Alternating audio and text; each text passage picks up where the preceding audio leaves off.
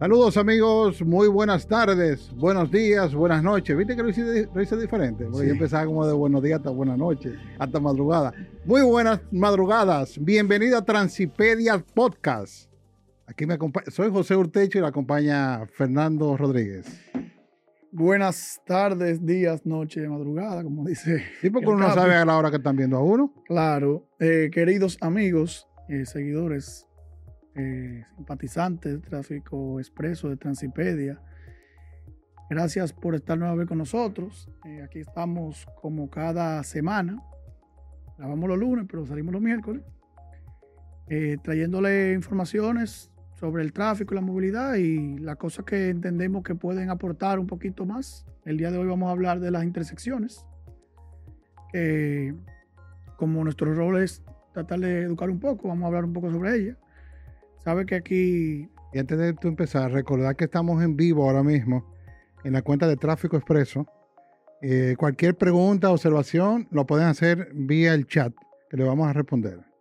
Disculpe. No, gracias, hermano. Eh, tú sabes que aquí tenemos un problema con, con la regla de tránsito. Solamente. No sé. No, pero, ¿verdad? Entonces, dentro de nuestro rol aquí, como hemos dicho antes y lo dijimos en la introducción, vamos a aportar un poquito para que este sea un medio más de lo que, eduquen y, lleven a la gente a conducir mejor y a llegar más seguro a sus hogares. Entonces, las intersecciones aquí vemos que tienen muchos problemas.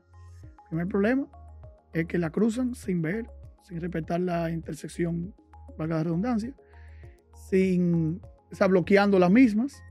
Entonces, una intersección se divide en qué sé yo, como cuatro o cinco tipos. Por ejemplo, la intersección en T, que es cuando eh, una carretera principal cruza una carretera secundaria o una calle secundaria formando una T. Ahí, ¿quién tiene prioridad? La primaria. la primaria. La primaria. Entonces, no queremos a veces, a veces queremos forzar, aunque venga un carro a ciento y pico, no queremos meter, y no solo que no, no queremos meter, es que se meten los vehículos a veces a, a la velocidad que le dé la gana. Porque aquí es un, otro problema. Aquí la gente pasa de un motor, de una motocicleta, a un carro, pensando que va a tener el mismo consumo, porque ese, es lo que yo pienso. Y que al ver ese consumo, que no es el mismo, dice, ah, no, yo tengo que andar 10 aquí. Entonces el que anda a la velocidad, una velocidad prudente, pero más rápido, tiene que esperarse. Te, pasa a diario eso, te me imagino. Sí, sí, sí, seguro. Pero yo venía, ahora yo venía llegando aquí en la Francia. y yo, yo, yo te me reí. Después que cruzó la Rosa Duarte, una persona se pasó y tenía que dar reversa para entrar a una, casa o algo ahí. Y yo estoy ahí pegado de él, esperando que él siga. Y él se, y él se apea y le dice a, mí a lo que están atrás, denle un poco para atrás que yo me voy a parar ahí. O sea, señor, usted se pasó de la vuelta porque tiene que... Tú vas bien y tú tienes que darle para atrás. Sí, yo tengo que darle para atrás. Eso, eso no me extraña y la verdad que lo que tú dices de las intersecciones, pero también hay que ver el componente, están bien señalizadas esas intersecciones. Sí, pero, es que, pero la regla dice que no tienen que estar señalizadas. Pero por lo menos un letrero de pares. En la que amerite, pero no todas lo ameritan. Porque, por ejemplo, una, una, principal, si hay una principal que tiene, por ejemplo, un badén, no tiene que tener un, un, par en la secundaria. Se, entiende que debe, debe frenar que va en el badén. ¿Verdad? Sí. aquí tú lo ves que siguen. Volados. No tiene que ver con eso. Los motores siguen. Y brincan. Claro, pero mira, Hablando de motores, ¿viste, ¿viste lo que pasó ahí en la, en la ruta 66? Óyeme, qué terrible eso. Pero eso no es la primera vez que ocurre, ¿eh? No, pero ahí, ahí pasaron muchas cosas. Uno, eh, iba cruzando una vía de cuatro carriles, dando vuelta en U, la CRB. En perpendicular, mi hermano. Una locura. Fue increíble. Eso es impensable. Dos, iban esos motores subiendo, para subirse en el elevado donde no podían subirse. Porque iban en la vía del, elevado. Ellos estaban a, a 50 metros de subirse al elevado. O sea, esa es la dirección que iba. Pero después hoy o ayer vimos el otro accidente donde venían unos motoristas en vía contraria. Ahí mismo. Pero poco pasa aquí. Pero bueno, vamos a seguir con las intersecciones. La intersección en cruz es donde se cruzan la vía directamente. Ahí, a falta de señalización, que era lo que por donde iban, ¿qué tú debes hacer? El que llegue primero es quien tiene el paso. Si no estamos claros de quién llegó primero porque llegamos casi juntos. El que está hacia la derecha es quien tiene el paso. ¿Sabía ese datico? Lo tenía así. Entonces, si por ejemplo tenemos una intersección donde nos vemos de frente, ¿verdad? Ahí pasa lo mismo, el que queda a la derecha. Pero si viene, tú vienes de una calle con asfalto, yo vengo de una calle sin asfalto, el que tiene asfalto tiene preferencia. Entonces, ¿cómo sabemos cuál es la, la calle secundaria y la primaria? Por ejemplo, por ponerte un ejemplo, en el sector Piantini, a Federico Geraldino con Max Enrique Sureña. ¿Cuál sería la calle principal ahí? La calle principal ahí, a mi entender, es la Max Enrique Ureña. Porque viene de una principal que es la, avenida Abraham Lincoln. Claro, y va otra- hacia otra avenida. Entonces, Correcto. Entonces, esa debe ser la principal porque es la de desahogo. Así es. Entonces, la de mayor fluidez también. Y también hay que tomar en cuenta, y lo dice la ley, de que si tú no tienes 10 metros de espacio después de la intersección, tú no deberías entrar a la intersección. Así mismo. ¿eh? Y eso es lo que pasa en los grandes congestionamientos dentro de los sectores de Piantini y que se ven reflejados en las principales avenidas como Winston Churchill y la avenida Abraham Lincoln. Se bloquean las intersecciones y eso se ve como un dominó hacia la avenida Abraham Lincoln. Claro.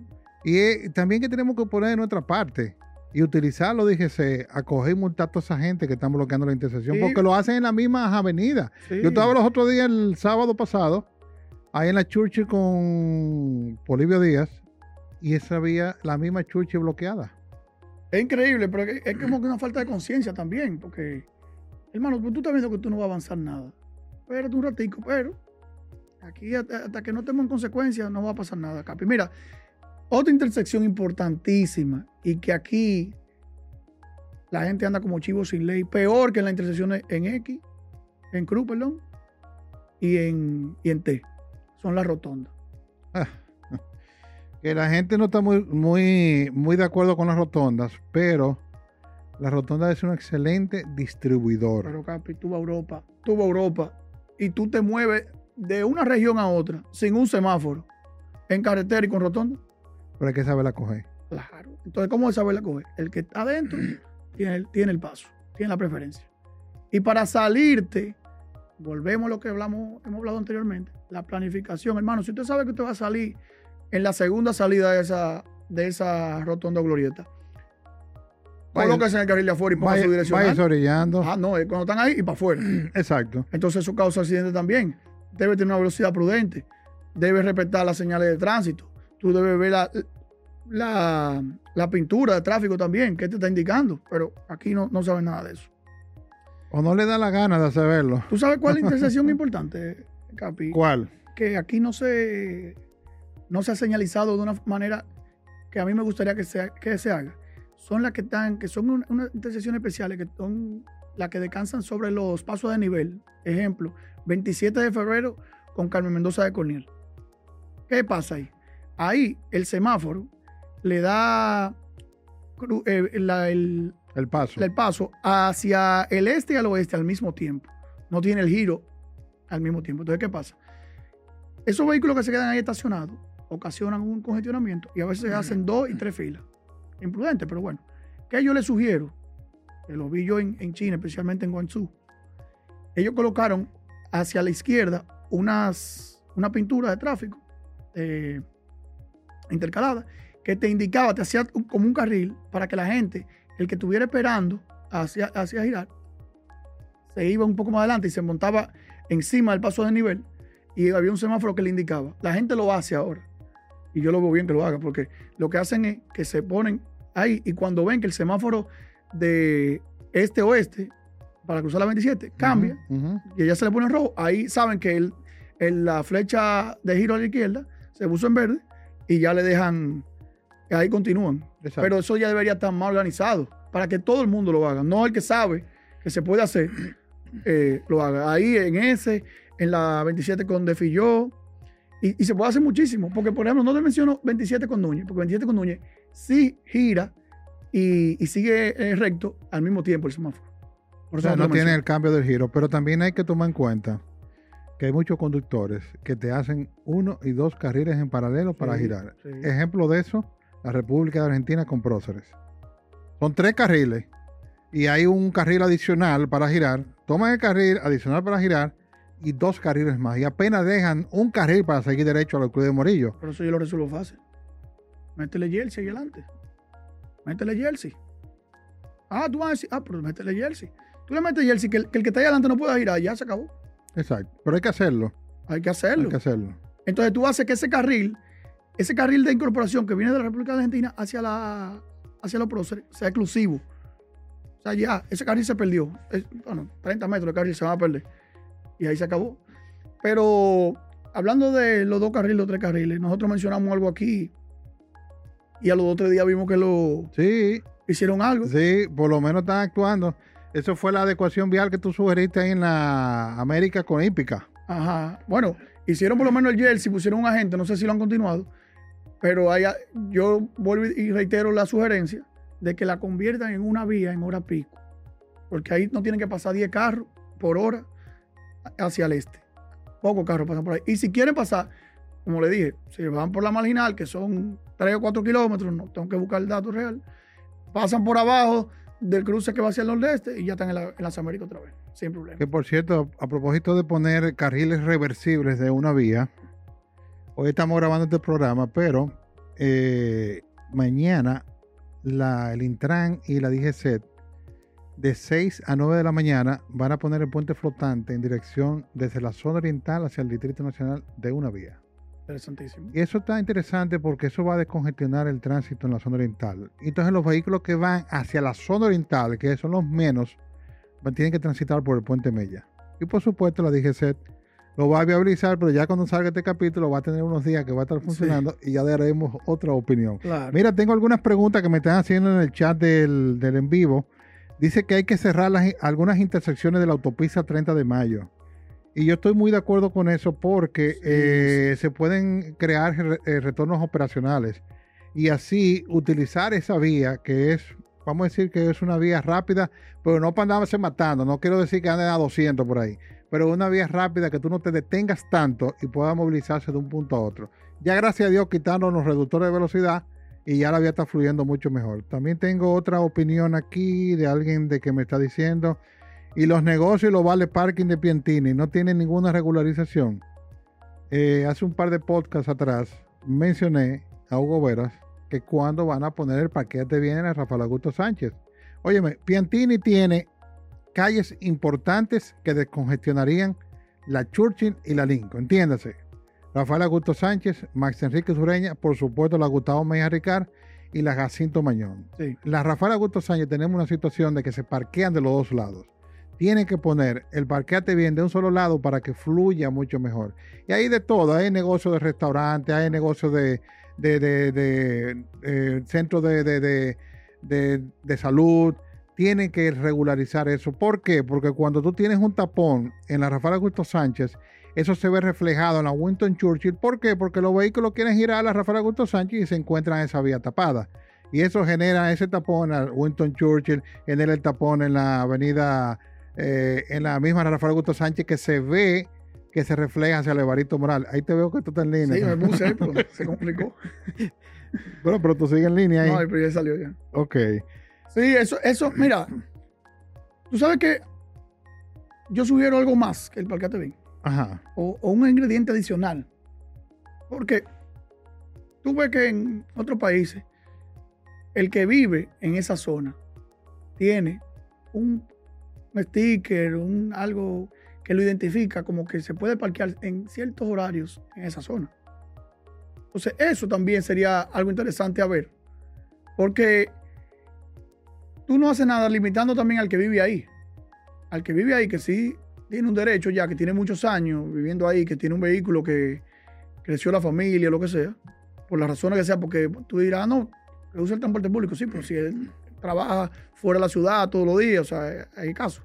Pero que tú le, que uno pague un derecho para parquearse en esa zona específica. Pero también me voy un poco más allá. El desplazamiento de un vehículo remolcado ocasiona congestionamiento. El desplazamiento de- del vehículo remolcado por la DGC. Claro que lo dije. Entonces, Oye, a veces está demasiado lejos eso. entonces, mira, en Portugal existe el bloqueador de goma. Le bloquean la goma eso tiene un timer.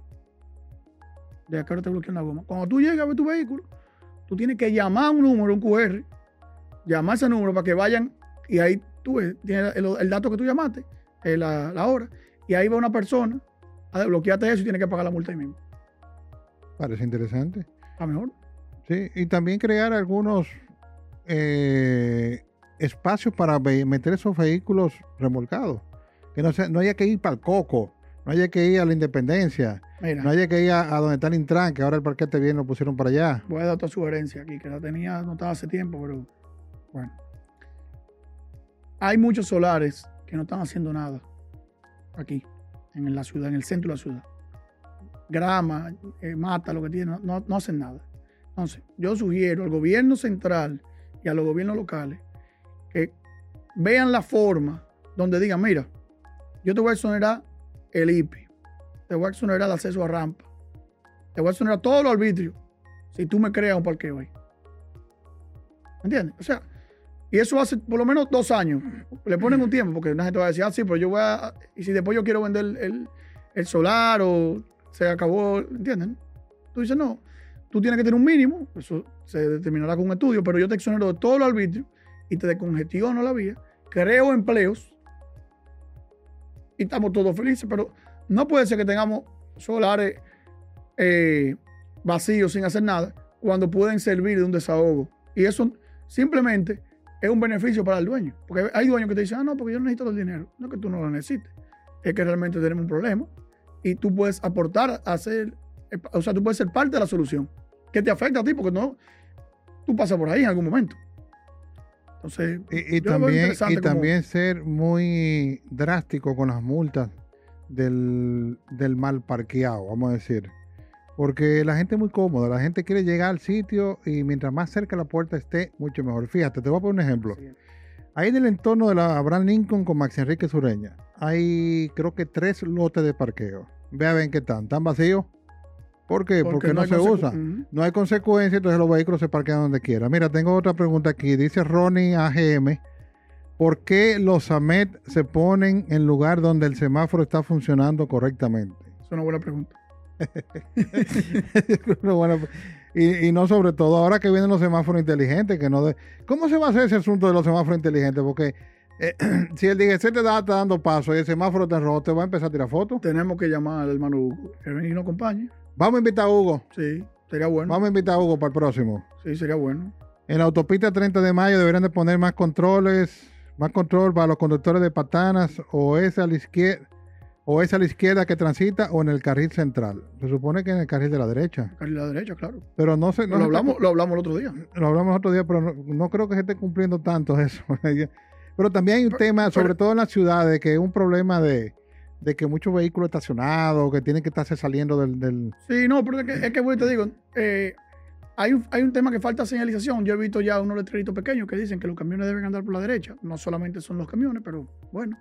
Eh, pero la DGC no tiene cómo fiscalizar a esos camiones que andan, y a esos vehículos que andan por el lado izquierdo. Entonces, interesante sería que se constituya lo que, se, lo que es la patrulla de carretera.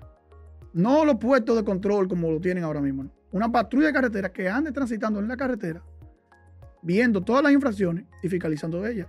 Pero yo pensé, yo pensé que eso se iba a hacer con los motores, eso, los, los altos cilindrajes. Lo primero que yo lo veo muy peligroso eso. Muy peligroso. Entonces, ¿Por qué no deberían ser motores? no deberían ser motores, porque una gente, conociendo que la gente, la falta de respeto que le tiene a la autoridad, ahorita tumban un, un agente de eso. Y, y va a ser más, más que el chivo para la gente, porque la persona, dime, ¿quién va a saber ya qué es lo que le pasó? Entonces, tú te auxilias de los peajes, que son un punto de control. Entonces ya tú puedes tener un vehículo, si causa una infracción y tú lo estás persiguiendo y no se quiere parar, bueno, en el peaje tú lo detienes. ¿No ¿Pero en, pero en qué lo van a seguir? ¿En camioneta de la DGC? no, en es que camioneta tampoco. Deben ser unos vehículos aptos para, para Ah, ok. persecución. Debe, debe ser- es que debe hacerse una inversión. Y, y debe haber, debe haber una capacitación especial de, de esos agentes. Con una ropa diferente, que sean como los State Troopers en Estados Unidos, que tú lo ves en, en khaki. Y tú, se te para un tipo de eso, ya tú sabes que tú tienes problemas. Ese tipo no va a hablar contigo. Oye, ojalá. Eso, eso sería lo ideal aquí. Una chulería. Hay calles, dice Chic 092, hay calles que no están señalizadas y funciona parqueate bien y te llevan el vehículo. Eso, eso no está bien. no está bien, debería estar señalizada y deberían darle, darle eh, mantenimiento a esa pintura, porque tú sabes que esa pintura se va cuando El Estado compra y no compra mantenimiento. Eso, eso es casi ley en, en el Estado. Pero debería ser. Debería, de- deben, deben de comprar con mantenimiento, porque si no. no de, hecho, nada. de hecho, a veces cierran los túneles y, y- y yo veo como que esas paredes están como sucias y, y uno que otro bombillito que están apagados. ¿eh? No sabe, Capi.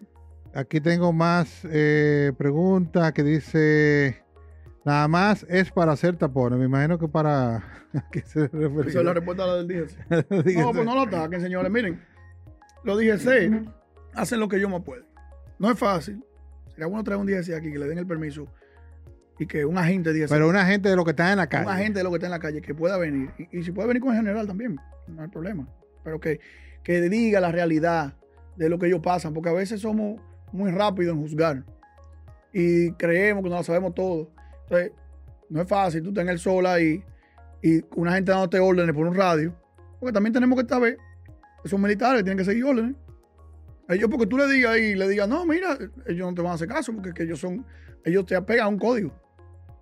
Entonces ellos juraron, juramentaron ese código, juraron lealtad por ese código y no pueden salirse de él. Entonces, queremos que ellos hagan lo que un civil está diciendo. No, eso no va a pasar, olvídense de eso. Además que el que te fiscaliza, el que está arriba de ti, cae pesado. Entonces queremos dos policías. El policía que no quiere que te fiscalice cuando tú haces algo malo, pero al que mismo que tú le reclamas, porque ve otro que es una infracción y probablemente se le pase y no lo, no lo sancione. Es que queremos, eh, queremos el orden hasta que nos llegue a la, a la casa de nosotros. Eso es así. Mire, mi hermano, yo he estado ligado con mucho con la DGC desde cuando era MET. Sí. Y esos muchachos que están en la calle, que cogen lucha, tú sabes lo que tú tiraste siete horas en la calle dando tránsito, con calor, con lluvia, aguantándole vaina a los conductores, que tocándote bocina, con el riesgo de que vengan y te choquen y te, maten, que pasa a cada rato, llevan un DGC normal a cada rato. Eso no es fácil, hay que ponerse en los zapatos de esa gente y respetarlo, respetarlo más. Eh, oye, Capi, nosotros lo que tenemos que ser más empáticos en este país. Si nosotros fuéramos más empáticos y, y nos pusiéramos los zapatos del otro, la mayoría de los casos de pelea, pleito, accidente, dejaron de ocurrir. La mayoría. Porque, eh, hoy te enseñaba yo un video que me dijiste que era viejo, que yo te puedo asegurar que esa gente no andaba prudente. Pero yo te lo puedo escribir eso. Y- Desbaratado. Claro, porque que la, gen- la gente se mete en una intersección, o sea, en, en una carretera, se mete en un cruce y se mete al paso como que no le importa nada, que el otro frene. Así que piensa que no, que, frene el otro. Hermano, pero es que usted, usted tiene que también pensar un poquito.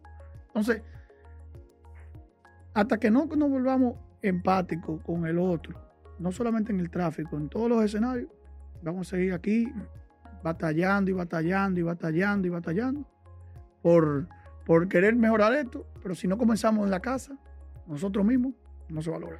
Mira, te quería comentar, o te quiero comentar, de que ya que todavía no se ha puesto en marcha el par vial de la Lincoln y la Churchill, no sé qué ha pasado. Pues se ha anunciado como que se iba a poner, pero como que no se ha puesto. Mientras tanto, para descongestionar lo que es el polígono central, entiéndase, Kennedy 27, Lincoln y Máximo Gómez, pongan carriles reversibles en la Lincoln. Por ejemplo, en las tardes perfectamente puedes poner un carril reversible desde la Roberto Pastoriza hacia la 27 de febrero y estás aumentando un carril más para descongestionar el centro del polígono central. En las tardes también, de sur-norte, en la misma Lincoln, para seguirte con el ejemplo, lo puedes hacer desde la avenida Bolívar hacia la 27 de fe- de febrero. Pero no a lo loco, es un asunto con cono, No, controlado con yo, lo DGC. eso, yo lo tengo escrito eso hace como seis años, porque lo vi en, pues, en, en Barcelona está, y está en, en Panamá también, y es con semáforo, semáforo reversible. En Washington también lo he visto. Entonces, Ahí no necesitas de que una gente, no, no. Eso es semáforo, de repente se prendió, ya tú sabes que está reversible. Tú tienes los conos. Ah, hablando de reversible, te voy a decir un dato de eso también. Pero tú pones los conos también para ayudar a, a la, a los chivolocos que, que hay aquí, que se digan que yo no sabía. O tú sabes que no ven nada, que yo no lo vi. Se, se hacen los pendejos. Sí, que yo no lo vi, que no, que espérate, ay, escúchame. Hacen los pendejos. Entonces, para eso tú pones los conos. Pero yo me iría más allá, Capi. Tú sabes lo que está pasando aquí, porque aquí la gente tiene que saber que el dominicano, si tú le das una brecha, si tú le das una brecha, se la cogen de una vez. Mira, al lado del carrizo, donde hacen el, carril reversible, le han dejado unos jersey de plástico sin agua y sin, sin arena. Ahí los tigres están cogiendo para cruzar. Lo echan, lo echan a un lado de esa cruza. Todos los días, tú puedes pasar ahora mismo. Y se meten por ahí los motoristas y hasta los carros. Dan la vuelta en un ahí. Entonces, es, que, son unos expertos. Voy a buscar, eh, quiero buscar un. Déjame ver si tú lo, tú lo, puedes poner ahí, una imagen. Tú lo puedes poner, si yo te la paso. No, que este no es el celular mío. El celular mío está allí. Está transmitiendo.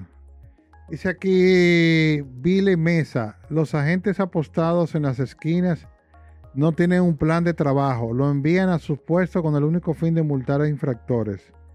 Pero lo llama el supervisor y le dice que va a pasar su hijo. Bueno, eh, es un asunto de, fiscalización. Bueno, van a decir que si van a, fiscalizar los cinturones, eh, van a fiscalizar los celulares, pero eh, yo creo que ese asunto de fiscalización sí hay que apoyar a la DGC, porque es que hay muchas faltas, se están cometiendo muchas faltas. Y eso es lo que están generando es congestionamiento y accidentes. Entonces, mira, te quería enseñar una. Lo vamos a poner en el, en este, en el video cuando salga en YouTube hay algo que se llama el zipper. El zipper es un aparato que mueve los muros jersey de concreto inmediatamente. O sea, él va pasando, se mueve creo que a 5 kilómetros por hora.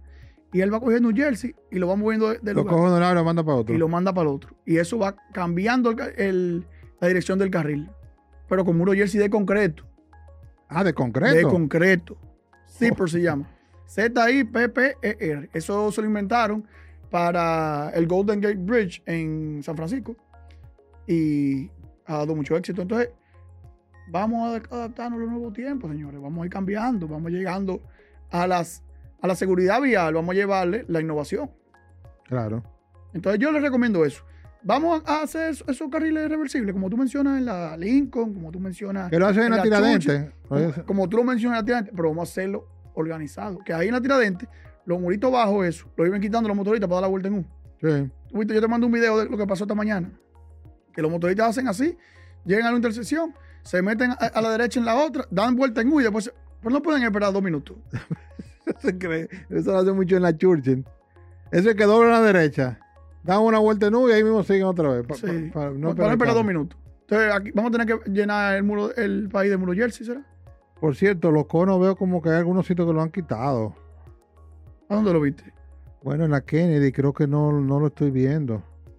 En la, 27. En la 27, eh, por ahí por donde estaba el bingo de la 27, antes lo tenían y ahora no lo tienen. Sí, deberían. Mira, tú sabes que otro, eh, otro, otra mejoría que debería estar en la, en la, en la 27, frente al Ministerio de Defensa. 27 con Luperón. Ajá. En, en, ese retorno, la gente, ese retorno es muy, es muy pequeño, o sea, muy estrecho la vuelta. no hay forma que tú dé un giro, a menos que tú tengas un carrito bien pequeño, que, dé el giro casi en su propio eje. Entonces, ¿qué yo le recomiendo? Ábranlo un poquito más, ese giro, cójanle, un carril y extendanlo un poquito más y que y háganlo exclusivo ese carril con algunos muros jersey o con, o con los divisores de vía, de los palitos esos, que son abatibles, para que la gente lo pueda hacer más rápido, porque ahí se hace un congestionamiento. Porque tú no tienes tanto flujo bajando eh, sur-norte. O sea, sureste tú no tienes tanto, tanto flujo. Tú le puedes dejar dos carriles a esa persona y van a transitar bien. Sí. Okay. Y entonces tú le dejas esos palitos, pero yo le iría un poco más allá a Muro Jersey, porque se meten en la Zampío después y ahí hacen otro lío. Sí. Em, eh, que no, tú no puedes salirte hasta después de la Zampío para que tengan que bajar por la Caunabo. Hay que hacer algo ahí porque muy bien, como tú dices, está muy, está muy cerrado ese giro. Sí, entonces la gente... gira en la Zampillo, lo mismo que pasa ahí en el en la Kennedy con José López. La José López es la que le sigue a la Núñez de Cáceres, transitando del kilómetro 9 hacia Atlantilla, que es la que se mete para los prados. Sí, sí. Se bajan desde el elevado. Se bajan del elevado. Y cruzan. Sí, entonces ahí hay que hacerle muro bajo, pero yo no lo haría tan bajo porque se lo, rompen, ya sabemos lo que pasa. Lo brincan como lo hacen ahí en la Churchill con Kennedy. Entonces hay que. Se ha vuelto un relajo eso ya. Sí, se ha vuelto un relajo. Es que aquí no está respetando. Capi, hoy venía yo en la 27 y los motores ahí, uno tenía que quitarse del medio para que ellos pasaran en el, en el túnel. Dios mío, hasta la guagua así. Es increíble. Eso no- eh, aquí hay que tener mano dura y sin piedad. Y que critiquen lo que tengan que criticar, que estén dando, dando mano dura, que digan lo que quieran, que le den pellar. Es que al final va a dar resultado. Y cuando dé resultado, eso se va a olvidar. Nosotros desde aquí apoyamos esa medida de la 100%. DGC. Nosotros lo apoyamos a ellos. 100%. Pero que dejan los semáforos trabajar. Sí, no, claro, es que lo dijimos aquí al principio, cuando comenzamos, que los semáforos hagan su trabajo. Que los 16 estén para fiscalizar y para viabilizar. Bueno, ¿qué más? No, Gapi, yo, yo creo que con esto podemos hacer un roundup de resumimos en gran parte los, los problemitas que hay. Perfecto. Bueno, señores, síganos en Instagram, Transipedia. Transipedia nada más, ¿verdad? Que dice. Active la campanita y nada, nos, nos vemos en la próxima. Hasta luego.